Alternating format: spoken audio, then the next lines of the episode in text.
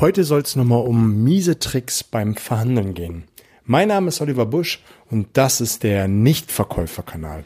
Ich freue mich, dass du wieder mit dabei bist und aufgrund der großen Beliebtheit der Serie Miese Tricks beim Verhandeln möchte ich dir nochmal drei miese Tricks aufzeigen, damit du nicht Gefahr läufst, zu viele Zugeständnisse zu machen, damit du nicht Gefahr läufst, dich hinterher schlecht und ausgenutzt äh, zu fühlen und dass du einfach viel, viel gelassener in so eine Verhandlung gehst.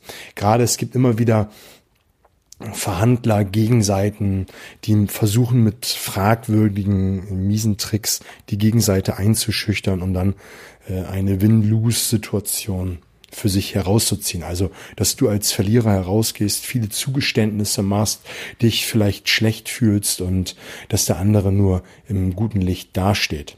Und damit du einfach das frühzeitig erkennst und auch viel, viel gelassener auf so eine Situation reagieren willst, kannst, habe ich wieder drei miese Verhandlungstricks für dich rausgesucht, dass du sie dann beim nächsten Mal erkennst. Wenn du die anderen noch nicht gehört hast, hör mal einfach rein. Äh, die letzten beiden mit Donnerstag-Episoden ging es um die miesen Tricks. Das erste, was ich für dich heute rausgesucht habe, ist, dass äh, mehrere Anbieter eingeladen werden. Vielleicht gerade bei größeren Unternehmen werden zwei, drei, vier, fünf Anbieter gleichzeitig eingeladen, in verschiedene Konferenzräume platziert und dann geht der Verhandler, also der dich eingeladen hat, immer wieder in die einzelnen Räume hinein und handelt immer wieder einen besseren Preis raus. Oder es wird zu Beginn gleich signalisiert, es sind drei Verhandler im Rennen. Und ich muss dir ganz ehrlich sagen, meistens ist gar keiner im Rennen, vielleicht nur noch einer. Und meistens liegt es auch nicht am Preis der Preis ist meistens nicht der maßgebliche Grund, um hier ähm, den Zuschlag zu bekommen oder auch nicht. Und da muss man mal ganz ehrlich sagen, wenn es der günstigste Preis ist, dann würde man einfach den billigsten nehmen und fertig. Wahrscheinlich hast du einfach in deinem Portfolio, und das möchte ich dir an dieser Stelle nochmal bewusst machen, und deswegen erwähne ich das, dass du einen besonderen Service hast dass es deine Person ist, dass es das Unternehmen ist, von dem man kaufen will. Was es auch immer an dieser Stelle wahr und richtig ist, mag man an dieser Stelle erstmal herausfinden. Aber der Preis ist es an den seltensten Fällen. Und wenn du sowas ähm, herausfindest, dass es hier eigentlich nur darum geht, mehrere Anbieter äh, gegeneinander auszuspielen, dann würde ich an dieser Stelle einfach gelassen damit umgehen, wenn man einfach weiß, man versucht hier nochmal ähm, einen Preis, ähm, einen besseren Preis herauszuschlagen. Gerade bei mir in der Branche ist es so, dass man äh, zu Gesprächen eingeladen wird, wo es dann um äh, Regalplatzierung geht und letztendlich weiß man schon vorher, wer wo stehen wird und wer wie viel Plätze äh, zugestellt bekommt. Das weiß man aus der Historie heraus, das weiß man mit ein bisschen Erfahrung und deswegen gebe ich dir einfach diese Erfahrung an dieser Stelle auch weiter, dass man einfach versucht nochmal das Beste für sich herauszuholen. Und das ist auch legitim. Es ist immer nur die Art und Weise, wie die anderen das versuchen und wenn dann hier unnötig Druck aufgebaut wird, kann man das jetzt, wenn man es weiß, in Zukunft viel, viel gelassener entgegennehmen. Also sei einfach gelassen, wenn du weißt, da sind mehrere Anbieter am Rennen. Meistens ist entweder äh, im Vorfeld schon ganz klar, wer den Zuschlag kriegt, oder es geht letztendlich wirklich darum, nochmal vielleicht einen halben Prozentpunkt Rabatt rauszubekommen. Aber auch da kann man eine Zeit lang mauern. Tim Taxis sagt, viermal mauern, bevor man äh, letztendlich äh, vielleicht einen kleinen Nachlass gibt. Und man sollte vielleicht im Vorfeld, bevor man den Termin wahrnimmt, nochmal äh, abklären mit einer hypothetischen Frage, ob, ob derjenige wirklich bereit ist zu kaufen oder auch nicht oder was man an dieser Stelle tun kann. Ich möchte einfach nur mal in dieser Episode aufzeigen, dass es das gibt. Wenn du da ein bisschen tiefer rein willst, hör mal in die alten Episoden rein oder kontaktiere mich, können wir gerne drüber sprechen. Das nächste, was ganz häufig gemacht wird, es werden einem eine Karotte vor die Nase gehalten. Genau das ist das richtige Wort.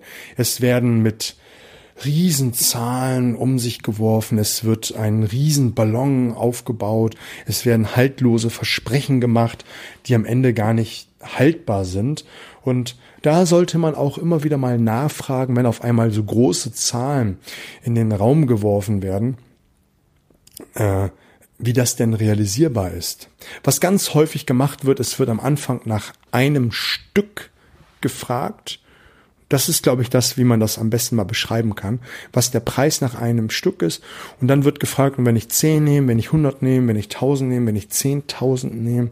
Und dann hat man den Preis von 10.000 irgendwann mal in den Raum geworfen. Und dann wird gesagt, nee, für den Test nehmen wir jetzt mal 100, wollen aber den Preis von 10.000. Und da muss man einfach immer so ein bisschen vorsichtig sein und auch immer gleich eine Gegenleistung ähm, mit einfordern, bevor man überhaupt Preise nennt oder bevor man überhaupt in diese Richtung geht und sich von dieser Karotte leiten lässt. Also Vorsicht vor großen Karotten.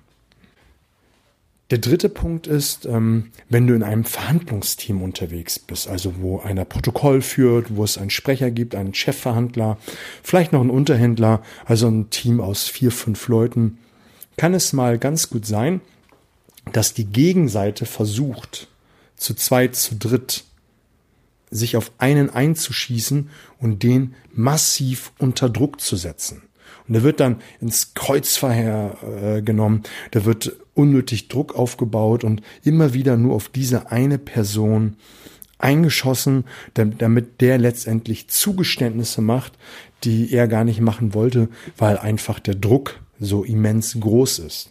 Das ist so ähnlich wie Bad Cop, Bad, äh, Good Cop, Bad Cop. So rum ist es richtig, dass hier einfach immer wieder ein unnötiger Druck aufgebaut wird. Und wenn man diese Situation erkennt, kann derjenige, der dann in dem Moment unter Druck steht, die Situation viel gelassener nehmen.